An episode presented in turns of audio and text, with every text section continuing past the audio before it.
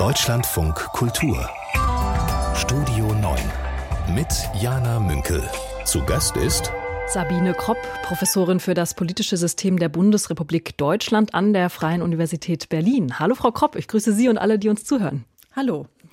Schön, dass Sie da sind. Ähm, wir schauen gleich als erstes auf den EU-Ukraine-Gipfel in Kiew. Heute ist es ja soweit. Heute geht der über die Bühne und es geht natürlich auch um die Ukraine als EU-Beitrittskandidat. Äh, es gibt da ein Video, das kursiert gerade viel im Internet. Das haben Sie sicher auch gesehen. Da äh, sieht man EU-Kommissionspräsidentin Ursula von der Leyen, die eine EU-Flagge an den ukrainischen Präsidenten Zelensky äh, weitergibt. Und Zelensky reagiert nicht so richtig enthusiastisch. Also er ist da ziemlich verhalten, nimmt diese Flagge an sich und bedankt sich dann aber artig. Ähm, und im Internet kursieren jetzt sogenannte Memes, wo dieser Moment aufgegriffen wird ähm, und mit anderen Situationen verglichen wird. Und ähm, mir ist da äh, ja der Kommentar einer Nutzerin im Kopf geblieben, die schreibt, wenn Mama dir einen gestrickten Pullover überreicht, aber alles, was du wolltest, war eine Playstation. Also die nimmt diese Enttäuschung, die man Zelensky da so ein bisschen ansieht, auf. Können Sie über solche Internetwitze lachen als Politikprofessorin, Frau Kropp?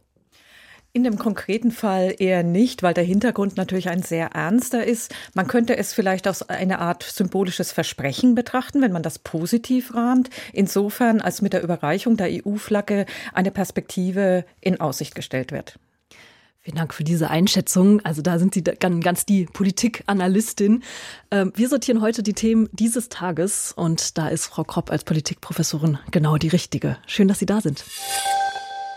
Schon gestern sind ja die EU-Vertreterinnen und Vertreter in Kiew angekommen. Heute findet dann der offizielle Teil des EU-Ukraine-Gipfels statt. Und es geht natürlich auch um die Frage, davon hatten wir es ja gerade schon, wann die Ukraine möglicherweise EU-Mitglied werden könnte. Seit Sommer hat sie ja den Status als EU-Beitrittskandidat. Das ist ja alles auch äh, an Kriterien geknüpft. Und der Vorsitzende des Europaausschusses, äh, der Grünpolitiker Anton Hofreiter, der hat heute Morgen im Morgenmagazin im ersten auch eine konkrete Jahreszahl genannt. Also ich hoffe, dass in den internen Gesprächen deutlich gemacht wird, dass zwei Jahre eher unrealistisch sind. Aber ich bin auch der Meinung, dass zehn Jahre es nicht sein dürfen. Wir haben bei den Staaten des Westbalkans gesehen, wenn Beitrittsperspektiven so in die Länge gezogen werden, dann führt es dazu, dass die Menschen in den Ländern demotiviert werden. Also ich muss sagen, ich finde es ja ganz fair, dass da jemand mal tatsächlich Zahlen nennt, weil ich sonst den Eindruck habe, dass eben EU-Kommissionspräsidentin von der Leyen und Präsident des Europäischen Rats Charles Michel sich da eher so überbieten mit Versprechungen, die suggerieren, dass es eigentlich schon morgen soweit sein könnte. Oder wie geht's Ihnen, Frau Kropp? Ja, die fünf bis sechs Jahre sind allerdings ein sehr knapper Zeitraum. Und ich glaube, in dieser Kommunikation ist Ehrlichkeit auf beiden Seiten angesagt. Denn wir müssen uns überlegen, der Beitritt bedeutet, dass der gesamte Acquis communautaire übernommen werden muss. Das ist nicht nur das Primärrecht, also die EU-Verträge, sondern auch alle Verordnungen, Richtlinien der EU-Organe, 85.000 Seiten Regelwerk. Und es reicht ja nicht aus, das zu übernehmen, sondern es muss auch umgesetzt werden.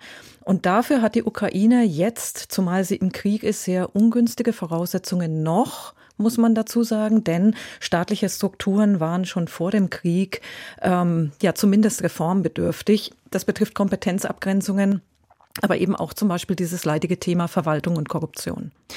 Und äh, da nennen Sie auch schon ein Stichwort. Sie haben ja zum Thema Korruption in der Ukraine und auch zur Entwicklung ähm, auch während des Krieges geforscht, gearbeitet.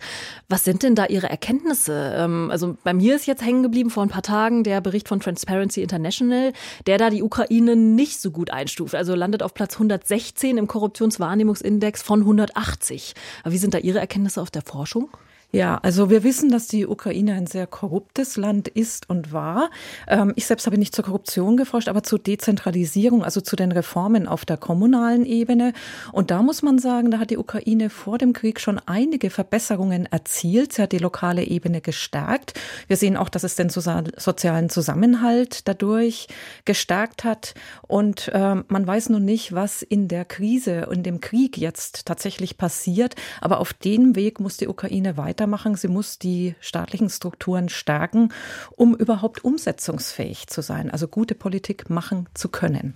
Wie kann ich mir das denn vorstellen? Wie erforschen Sie das denn? Also ist das dann mit äh, Interviews vor Ort oder online oder ähm, analysieren Sie einfach, was sich strukturell ändert? Wir waren Teil einer größeren Forschungsgruppe von circa 15 Personen, viele Ukrainerinnen, Ukrainer dabei, auch Kolleginnen und Kollegen aus Norwegen. Und ähm, es wurde auf unterschiedlichen Ebenen geforscht, also zum Teil mit, mit Interviews, mit, ähm, mit ähm, Fokusgruppen, die sind in die Schulen gegangen, um sozialen Zusammenhalt dort vor Ort zu erforschen und eben auch Surveydaten, also Umfragedaten, die die ukrainischen Kollegen vor Ort ähm, erhoben haben und auch noch weiterhin teilweise erheben. Jetzt sprechen wir so selbstverständlich ähm, auch darüber, dass die Ukraine sich da entwickelt und eben möglicherweise ja äh, zur EU oder der EU beitreten kann. Ähm, ich habe jetzt noch mal im Vorhinein der Sendung noch mal geschaut, wer da eigentlich noch so in der Warteschlange steht. Das sind ja äh, einige Balkanstaaten und es gibt ja wirklich zum Beispiel die Republik Nordmazedonien, die ist seit 2005 Beitrittskandidat, Montenegro seit 2010. Ähm, und ich finde, diese, ja, diese Länder werden oft ein bisschen vergessen in der Debatte. Und da kann ich auch verstehen, wenn von deren Seite jetzt Frust kommt und sagt, oh, da steht eine von der Leyen, die äh, überreicht symbolträchtig diese Flagge. Äh, aber was ist denn eigentlich mit uns? Wir warten doch schon viel länger. Also ähm, glauben Sie, dass da noch so Sprengpotenzial auch drin liegt? Ja, auf jeden Fall Frustrationspotenzial, denn ähm, die EU muss auch die Kriterien, die sie selbst an die Beitrittsprozesse anlegt, aufrechterhalten. Nun ist die Ukraine ein Sonderfall durch den Kriegszustand mit Russland und dadurch auch von herausgehobener Bedeutung, aber man darf natürlich die kleineren nicht vergessen und man müsste auch die Verfahren der Europäischen Union reformieren, denn es ist etwas ganz anderes, wenn man kleine Mitgliedstaaten aufnimmt. Aber die Ukraine ist wirklich ein großes Land ähm, und hat auch eine zentrale strategische Bedeutung. Dann heißt es kommen viele nicht nur Kosten, sondern eben auch viele begleitende Reformbestrebungen ähm, auf die Europäische Union zu. Sie muss diese Aufgabe dann tatsächlich auch ernst nehmen und dauerhaft begleiten. Wenn ich mir jetzt ähm, auch noch mal die Medienberichterstattung rund um den Gipfel anschaue, dann ähm, sendet die EU ja eben nicht nur durchs Überreichen einer Flagge äh, Signale, dass sie solidarisch ist mit der Ukraine, sondern ganz konkret auch durch ähm, ja, Zusagen von Geld zum Beispiel. Ursula von der Leyen hat 150 Millionen Euro noch mal für den Wiederaufbau der Energieinfrastruktur zugesagt. Außerdem soll es bald ein neues Sanktionspaket gegen Russland geben. Ich muss sagen, wenn ich das lese, dann kann ich mit diesen handfesten Zusagen sehr viel mehr anfangen als mit einem symbolischen Flagge überreichen. Ja, ich glaube, man braucht beides. Man braucht natürlich jetzt die ganz konkreten Zusagen in vielen Politikbereichen. Ähm, die Ukraine braucht dringend ähm, eine Überlebensfähigkeit in dieser Kriegssituation. Das betrifft nicht nur den Energiesektor, das betrifft sicherlich auch ganz andere Hilfestellungen in vielfältigen Bereichen. Ähm, gleichzeitig ist aber diese Symbolik ähm, die dann natürlich auch durch verlässliche Versprechen untersetzt werden muss. Ganz wichtig, denn die Menschen in der Ukraine brauchen Hoffnung, sie brauchen ein Ziel. Und nur dieses Ziel kann auch motivierend wirken, die vielfältigen Reformen anzugehen, die auf die Ukraine warten. Und da muss man die Mühen der Ebene, glaube ich, nicht unterschätzen. Auf beiden Seiten, man muss das realistisch sehen. Man darf auch die eigenen Erwartungen nicht zu hoch setzen von Seiten des Westens, sondern da wird es sicherlich auch Rückschläge geben, aber man muss auf dem Weg bleiben. Das ZDF hat eine Umfrage zur Abgeordnetenhauswahl in Berlin veröffentlicht. Die wird ja am 12. Februar wiederholt. Und wenn am Sonntag die Wahl wäre, dann läge die CDU bei 24 Prozent. Das wäre die stärkste Kraft. Frau Kropp, ähm, mir ist im Vorhinein zu Ohren gekommen, dass Sie nicht nur mit diesen CDU-Zahlen, sondern natürlich auch mit allen anderen, auch die der rot-grün-roten äh, Koalition, ähm, auf der Couch gesessen haben und viel rumgeschoben und gerechnet haben und äh, dann so ein bisschen geschaut haben, was sind denn potenzielle Möglichkeiten? Was war denn das Ergebnis dieser Zahlen- und Farbenspiele? Ja, wir schauen uns im Vorfeld von Wahlen häufig die sogenannten Koalitionssignale an. Also wer signalisiert, was in welche Richtung einer Partei. Und da sieht man eben, die Grünen haben eine Koalition mit der CDU eigentlich ausgeschlossen. Ähm, sie möchten mit der SPD und den Linken weiter koalieren, aber unter grüner Führung. Das, das macht Bettina Jarasch immer sehr deutlich. Ne? Ja, ja, das macht sie sehr deutlich. Sie schließt aber auch ähm, eine Weiterführung der derzeitigen Koalition nicht explizit aus. Die CDU hält sich AfD immer vor die Klammer gezogen, alles offen. Ähm, und natürlich auch keine Koalition mit der Linken. Und die SPD verhält sich auch neutral. Aber sie wird als Juniorpartner wohl kaum mit Giffey in eine Koalition unter Führung der CDU einsteigen können. Also insofern verspricht das schwierige Koalitionsbildungen. Und gehen Sie denn aber davon aus, dass es ähm, eine neue Farbkonstellation geben wird? Da bin ich mir noch nicht ganz so sicher, denn im Augenblick, was könnte man sich vorstellen? Man könnte sich eine Ampel vorstellen unter Führung von Franziska Giffey. Sie hat ja auch in Richtung der FDP geblinkt.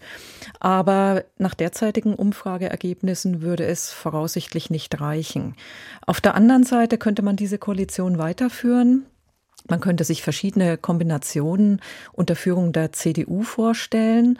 Aber wenn die Grünen nicht mit einsteigen, bliebe dann eigentlich nur die sogenannte Deutschlandkoalition, also Schwarz-Rot-Gelb. Und das würde die SPD in Berlin, die ja doch auch einen starken linken Flügel hat, sicherlich in Turbulenzen stürzen. Und ich habe ja gerade schon erzählt, dass Sie ähm, da auch manchmal auf der Couch ein bisschen rumschieben. Ich, wir bleiben mal bei der Inneneinrichtung, weil nämlich aus der Vorbereitung mir ein anderer äh, Begriff äh, im Kopf geblieben ist, der was mit einer Wohnung zu tun hat. Ähm, und zwar der sogenannte Badewanneneffekt, der bei dieser Wahl auch eine Rolle spielen könnte. Klären Sie uns auf, was zum Teufel ist der Badewanneneffekt? Ja, wir sehen, dass amtierende Regierungen, und zwar nicht nur in Deutschland, sondern so als Standardregel eigentlich sehr häufig auch in anderen Ländern, im Zuge ihres Regierungs Regierens an Zustimmung verlieren. Das ist, weil sie unpopuläre Entscheidungen treffen, weil sie Wahlversprechen nicht einhalten können, weil es hakt. Deswegen ähm, sagt man, man fängt höher an, ähm, man geht in das Tal. Und diese Wiederholungswahlen in Berlin haben die Besonderheit, dass sie eine Art Zwischenwahleffekt generieren. Das heißt, die Wähler werden nach einem guten Jahr wieder zur Urne gerufen und können dann natürlich auch ihrer Unzufriedenheit mit der amtierenden Regierung Ausdruck verleihen. Und was ist da? Also die Badewanne ist dann sozusagen diese, genau. die, das, wo, wo gerade alle unten sind sozusagen. Und dann muss man nochmal wählen. Oder? Ja, man rutscht vom Rand so ein bisschen ähm, in die Ebene und dann wird gewählt. Und wir sehen auch an den derzeitigen Umfrageergebnissen, dass die drei äh, Koalitionsparteien jeweils leicht verloren haben. Und wir sehen auch, dass äh, sehr, sehr viele potenzielle Wählerinnen und Wähler unzufrieden sind. Ähm, mehr als die Hälfte auf jeden Fall, ich glaube sogar noch mehr und äh, 39 Prozent sind gleichzeitig aber auch noch unentschieden. Ähm, und auch wenn man sich, ja, die Bewertung, ich werde sie jetzt nicht ähm, explizit aufzählen, aber wenn man sich die Bewertung der Parteien in der Regierung, also der rot-grün-roten Koalition anschaut, dann erhalten die allesamt ziemlich schlechte Bewertungen. Ähm, ist das diese Badewanne oder ist das auch schon ähm, ja, die, die Auseinandersetzung mit den Themen, die da eine Rolle spielen. Also gerade Thema Wohnen, Thema Mobilität äh, wird auch genannt, dass das einfach ähm, ja, die Leute nicht gerade zu einem netten Bad mit Schaum äh, animiert. Ja, ja, so ist das. Ähm, die Werte sind auch im Vergleich der Bundesländer sehr schlecht. Und da stehen natürlich die vermuteten oder tatsächlichen Parteikompetenzen dahinter. Sie haben einige Punkte genannt, äh, bei denen es hakt. Das ist die Verkehrspolitik, Wohnen, Mieten, Sicherheit, öffentlicher Raum, Schulpolitik. Ähm, die Situation in den Bürgerämtern ist nach wie vor katastrophal und nicht besser geworden. Und das ist ja der Erstkontakt der Bürger mit dem Staat. Also das sind genau die Politikfelder, in denen Vertrauen generiert werden kann. Das funktioniert nicht und die positiven Ergebnisse, die Berlin ja auch an der einen oder anderen Stelle hat, treten demgegenüber in den Hintergrund. Ich muss sagen, mich hat eine Sache überrascht, als ich jetzt ähm, auch noch mal so geschaut hatte, was äh, spielt denn eine Rolle, äh, auch thematisch bei den Bürgerinnen und Bürgern. Es war ja vorhergesagt worden, dass die äh, Krawalle rund um Silvester eine sehr große Rolle im Wahlkampf spielen werden. Und ich hatte auch zu Beginn, also Anfang Januar, wirklich das Gefühl, das wird jetzt groß und wird sich vielleicht auch durchziehen. Ich habe aber in letzter Zeit den Eindruck, dass das Thema gar nicht mehr so stark wahrgenommen wird. Äh, geht Ihnen das auch so? Ja, es reiht sich, glaube ich, ein in eine ohne dies bestehende Unzufriedenheit mit der Situation im öffentlichen Raum. Das ist die Vermüllung, das ist äh, der öffentliche Nahverkehr, der im Augenblick hakt. Ähm, das ist das Gefühl, dass man mit der Verwaltungsreform nicht weiterkommt, dass man mit den eigenen Anliegen als Bürger gar keine Anlaufstelle mehr findet. Und das ist eine nicht gerade sehr positive Botschaft mit Blick auf das Vertrauen der Bürger in den Staat. Bundesinnenministerin Nancy Faeser wollte sich eigentlich erst heute auf dem sogenannten Hessen-Gipfel der SPD zu ihrer Kandidatur im hessischen Wahlkampf äußern. Aber weil es so eine große Diskussion darum gab, ob sie als amtierende Innenministerin, Bundesinnenministerin auch Wahlkampf machen kann, ähm, hat sie sich dann gestern doch schon rausgewagt und was dazu gesagt. Es ist eine demokratische Selbstverständlichkeit, aus dem Amt heraus zu kandidieren. Und das mache ich ebenso, wie Herr Scholz es damals als Finanzminister gemacht hat, Frau Merkel aus dem Amt der Bundeskanzlerin heraus oder Herr Laschet, der damals Ministerpräsident war. Und im Übrigen wird es auch mein äh, Mitkonkurrent, der hessische Ministerpräsident, so tun. Ja, ich höre da nicht nur aus diesem und im Übrigen so eine kleine Genervtheit raus aus ihrer Stimme. Und ich muss sagen, ich kann die nachvollziehen. Statt über Inhalte zu reden, statt über Kompetenzen zu reden, ist es schon ähm, immer wieder dieses kann das? Das ist so dieses ähm, dominierende Thema dieser Woche. Wie geht Ihnen das denn, Frau Kropp? Ja, wenn man das nüchtern betrachtet, würde ich sagen, auf der einen Seite geht die SPD ein gewisses Risiko ein, ähm, denn wenn Frau Faeser als Wahlkämpferin nicht vor Ort ist, dann kann sie eventuell eben auch nicht so gut kontern. Und äh, das BMI ist eine Riesenbehörde mit über 2000 Mitarbeitern, sehr krisenanfällig, wenn zum Beispiel etwas passiert. Also ich also denke das an Anschlag. des Inneren. Genau. Etwas passiert, Cyberattacken, Anschläge oder so, da muss sie den Wahlkampf sicherlich unterbrechen. Das ist ein gewisses Risiko. Auf der anderen Seite habe ich manchmal auch Probleme mit dem Maßstab, denn von uns würde sich voraussichtlich niemand auf eine Position bewerben und wenn man sie dann nicht bekäme, freiwillig diejenige, die man innehat, aufgeben. Frage ist, ob wir hier nicht an Politikerinnen ähm, und Politiker einen Maßstab anlegen, den wir an uns selbst nie anlegen würden. Bundeskanzler Olaf Scholz ähm, ja, scheint diese Diskussion auch eigentlich gerne abstellen zu wollen. Er hat sich auch äh, zur Kandidatur von Nancy Faeser geäußert und es klingt so. Und dass das eine tolle Frau ist, die hier in Hessen aufgewachsen ist, die großartige Dinge kann und wo jeder Hessin und jede Hesse sich wünschen würde, na so eine hätte ich gern, das wundert mich nicht. Na, so eine hätte ich gern. Ähm, wir hatten heute den Eindruck in unserer Redaktionskonferenz am Morgen, ähm, dass Olaf Scholz da so ein bisschen den Spieß umdreht. Äh, also, dass er quasi ja sagt, hier, wenn ihr die gute Frau, die in der Bundespolitik gerade schon ziemlich erfolgreich ist, haben wollt, dann wählt sie. Aber er sagt gleichzeitig nicht so richtig, was sie denn anzubieten hat. Ähm, ist das eine gute Strategie?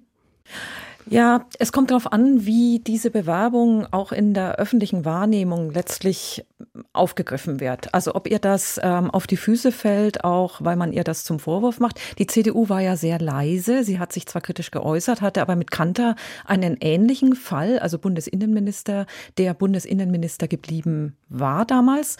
Ähm, ich denke, dass ähm, Olaf Scholz versucht, die Kompetenz als ähm, jemand, ähm, die eine große Behörde geleitet hat, in den Vordergrund zu stellen und damit zu punkten. Also ihr damit auch den Boden zu bereiten für einen Wahlerfolg. Und sie war ja schon vorher 20 Jahre in Hessen in der Oppositionsarbeit. Also sie wird nicht von außen intronisiert gleichsam. Und wie interpretieren Sie so diesen Ton von Olaf Scholz? Haben Sie das auch eher so, ja, wie haben Sie den wahrgenommen? Ähm, das mag vielleicht ähm, von Seiten ähm, weiblicher Beobachterinnen manchmal etwas ambivalenter durchscheinen, aber dieses sehr ähm, explizite Lob ist sicherlich aufrichtig gemeint, aber es kommt manchmal eben doch etwas von oben. Kann man vielleicht anders formulieren. Jetzt hat die SPD, wenn wir mal das Bild so ein bisschen Weiten ähm, im vergangenen Jahr ja eigentlich ziemlich gut gepunktet. Also im Saarland äh, regiert Ministerpräsidentin Anke Rehlinger jetzt alleine. Äh, Im Niedersachsen waren auch Wahlen, da hat Stefan Weil ganz gut abgeschnitten, da führt er eine rot-grüne Koalition an. Aber wenn wir nach vorne schauen, da kommen ja eben jetzt Wahlen, die in Hessen natürlich am 8. Oktober, da sprechen wir ja die ganze Zeit schon drüber, aber in Bayern wird auch gewählt, auch am 8. Oktober. Das ist ja jetzt, sage ich mal, nicht so das traditionelle SPD-Land. Ähm, vielleicht äh, muss die SPD ja da auch sich allgemein jetzt auch mit mit dieser riskanten Kandidatur, aber auch allgemein ähm, auf nicht mehr so strahlende Kandidatinnen und Kandidaten gefasst machen.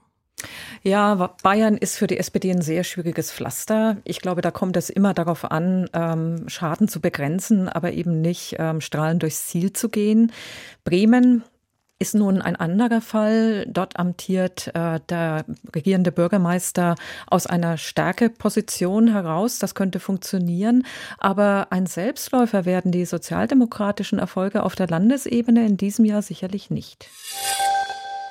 Ich bin ein bisschen genervt. Ich wollte eigentlich den Chatbot ChatGPT bitten, eine Anmoderation zu unserem nächsten Thema zu schreiben, das ich mit meinem Gast Sabine Kropp, Professorin an der Freien Universität in Berlin, ähm, besprechen möchte. Aber als ich ChatGPT dann äh, bemühen wollte, das ist ja so ein Chatbot, da schreibt man sowas in so eine äh, Leiste, in so eine, ja, in so ein Fenster rein und dann kommt eine Antwort, kam die Meldung, ChatGPT is at capacity right now. Also sehr deutlich, ähm, da ist gerade eine Überlastung da. Und das zeigt ja eben, auch eine künstliche Intelligenz hat Limits. Ähm, und äh, wir möchten aber trotzdem drüber sprechen, äh, auch wenn ChatGPT mir jetzt keine Antwort ausgespuckt hat. Ähm, ich muss also selber ran, um zu erzählen, worum es jetzt geht. ChatGPT ähm, ist eben, wie gesagt, der Chatbot und der hat Internetgeschichte geschrieben. Keine App vorher ist so schnell gewachsen wie diese App. Äh, innerhalb von zwei Monaten haben die 100 Millionen monatliche Nutzerinnen erreicht, Nutzer, dass es mehr als TikTok geschafft hat. Und ich möchte da drauf schauen äh, mit Sabine Kropp, mit meinem Gast in dieser Stunde, mit der Politikprofessorin an der Freien Universität in Berlin. Ähm, Frau Kropp, Sie sind aber nicht nur Politikprofessorin dort, Sie sind auch Ombudsfrau für gute wissenschaftliche Praxis. Und ähm, Sie haben auch schon Berührungspunkte mit ChatGPT gehabt. Inwiefern denn? Ja, also ganz praktisch. Man bekommt eine Arbeit auf den Tisch. Äh, man sieht, dass keine Belege ähm, enthalten sind, also zum Beispiel auch direkte Zitate nicht enthalten sind. Ähm, teilweise führen Links in die Irre, also nicht äh, zu dem Sachverhalt, der eigentlich referenziert werden soll. Und ähm, der Sprachduktus ist doch ein anderer. Also es plätschert so gelehrt vor sich hin, aber es führt nicht analytisch stringent auf den Punkt hin. Da bin ich mir ganz sicher bei ein oder anderen Dingen, die ich vorgelegt bekommen habe, dass das mit künstlicher Intelligenz geschrieben wurde.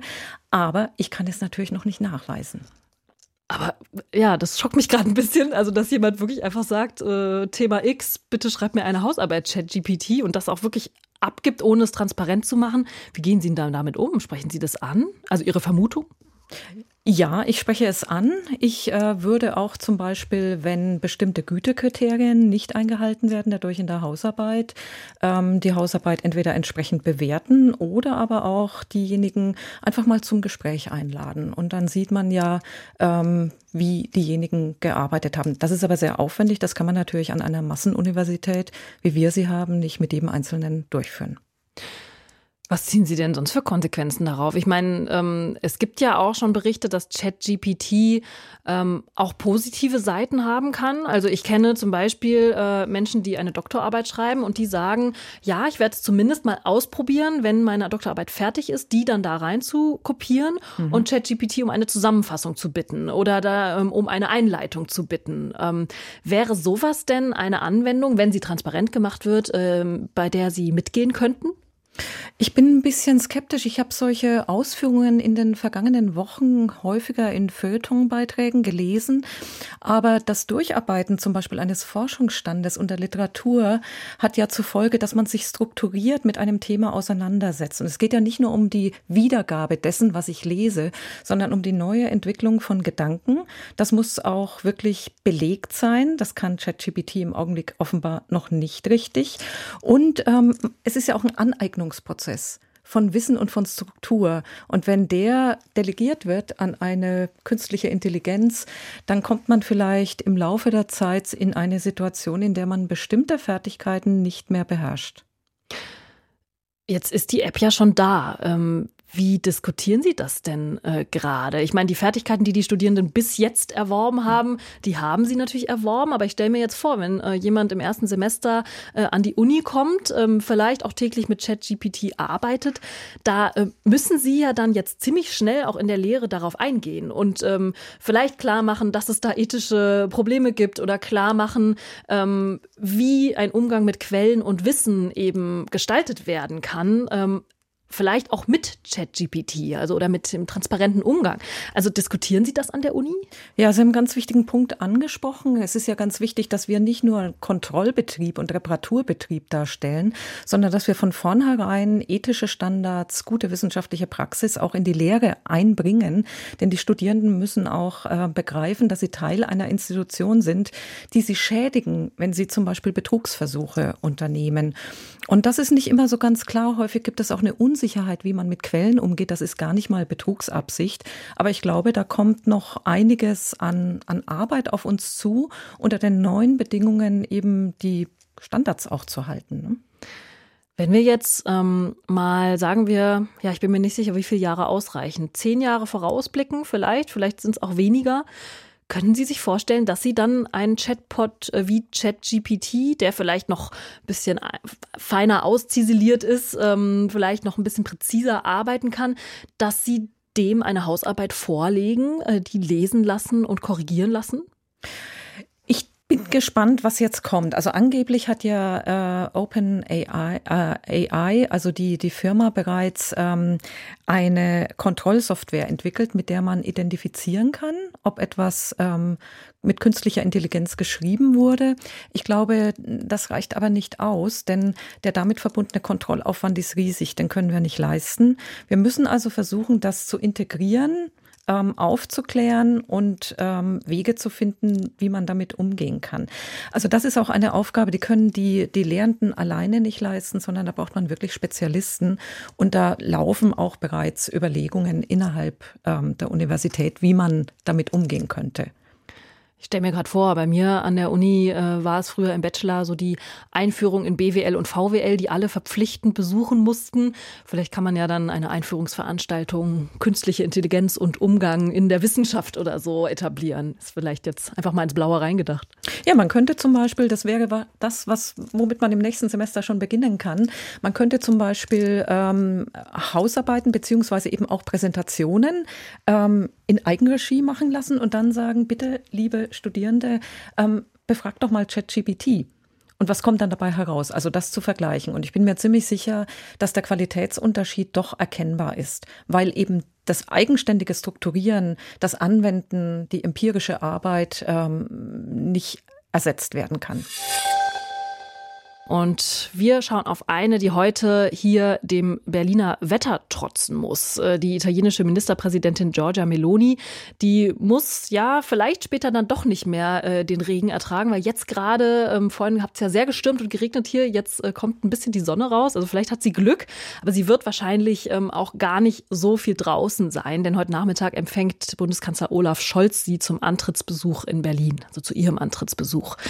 Ähm, Meloni hat sich vor ihrer Wahl ja nicht gerade pro-deutsch geäußert. Also auch im Wahlkampf hat sie zum Beispiel sowas gesagt wie, ich habe mal versucht, Deutsch zu lernen, aber ich habe es nicht geschafft. Ich bin gegen Deutschland sogar in Büchern allergisch. Sabine Kropp, das ist ja jetzt nicht gerade ähm, so die Art von Formulierung, ähm, bei der man dann gerne einen Kaffee hinstellt und sagt, so, lassen Sie uns doch mal unterhalten. Ähm, was erwarten Sie denn von diesem Besuch von Meloni bei Bundeskanzler Olaf Scholz? Ja, beide werden sich voraussichtlich erst einmal ähm, im übertragenen Sinne abtasten, äh, versuchen, eine Gesprächsgrundlage zu finden, wenn das funktioniert. Und es gibt ja viele Themen, die auf der Tagesordnung stehen. Das ist zum einen die Unterstützung der Ukraine. Da ist Italien entschlossener noch vorangegangen gegangen als zum Beispiel Deutschland. Die Seenotrettung Geflüchteter, da sind vor allem deutsche Schiffe einbezogen. Also die Liste ist lang und äh, man muss wahrscheinlich versuchen, in einer solchen Situation die Sachebene der eigentlichen Ebene der politischen Polarisierung vorzuziehen. Sonst wird das nicht funktionieren. Ja, und Stichwort politische Polarisierung. Meloni, ähm, ich habe es, glaube ich, auch noch gar nicht erwähnt, ist ja wirklich eine, so kann man sagen, rechtsextreme Politikerin. Ähm, und sie wird medial nach meinem Geschmack gerade relativ doch sanft angefasst. Also der Spiegel zum Beispiel schreibt heute von, sie ist ja relativ zahm.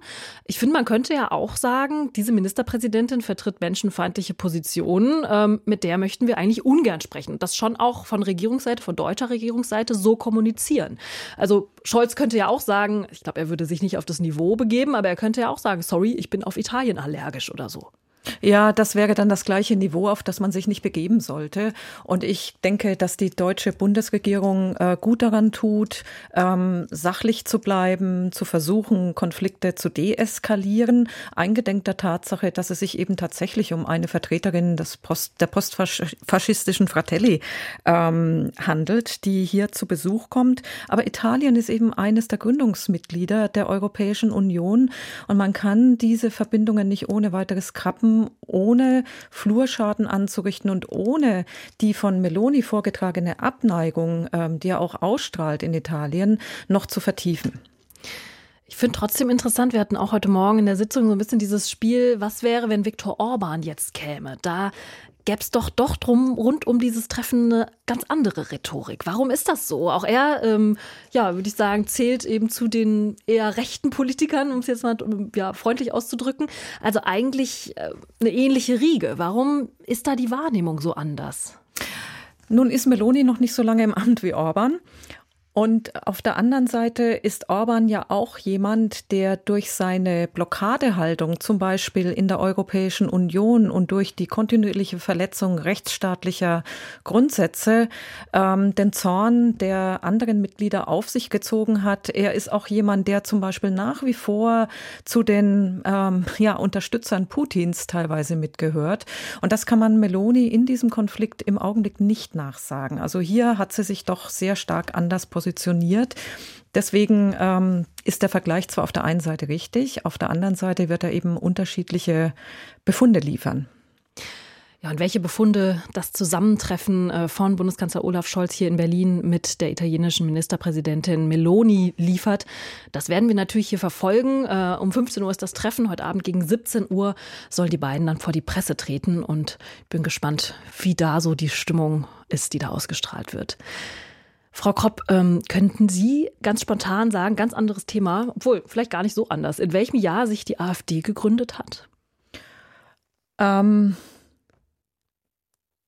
das ist 2013. 13 war es. Sehr gut, ja. beeindruckend. Ich Jetzt muss haben zugeben, Sie mich nicht erwischt. Nein, ich habe Sie nicht erwischt. Ich hatte mich aber, also ich muss zugeben, ich selber musste nachgucken, beziehungsweise war eher überrascht. Ach, so kurz kam es mir dann doch vor. Vor fast zehn Jahren, am 6. Februar 2013, mhm. hat sich nämlich die AfD gegründet. Ähm, und ich, ich wüsste jetzt gern, was da so für Stationen gerade in Ihrem Kopf runtergerattert sind. Wahrscheinlich sehr viele als Politikprofessorin. Ja, vor der Bundestagswahl 2013. Ähm, und dann musste man nochmal überlegen, tatsächlich wird diese Partei in diesem Jahr dann zehn Jahre alt und ähm, hat sich im Parteienspektrum auch etabliert. Hm. Das kann man sagen. Die Politikprofessorin Sabine Kropp war mein Gast in dieser Radiostunde und sie ist gerade erleichtert, dass sie, den, sie haben die Jahreszahl äh, top äh, wieder hergeben können. Vielen Dank, Frau Kropp, äh, für Ihren Besuch und für Ihre Perspektiven auf die Themen des Tages. Ja, auch Ihnen vielen Dank.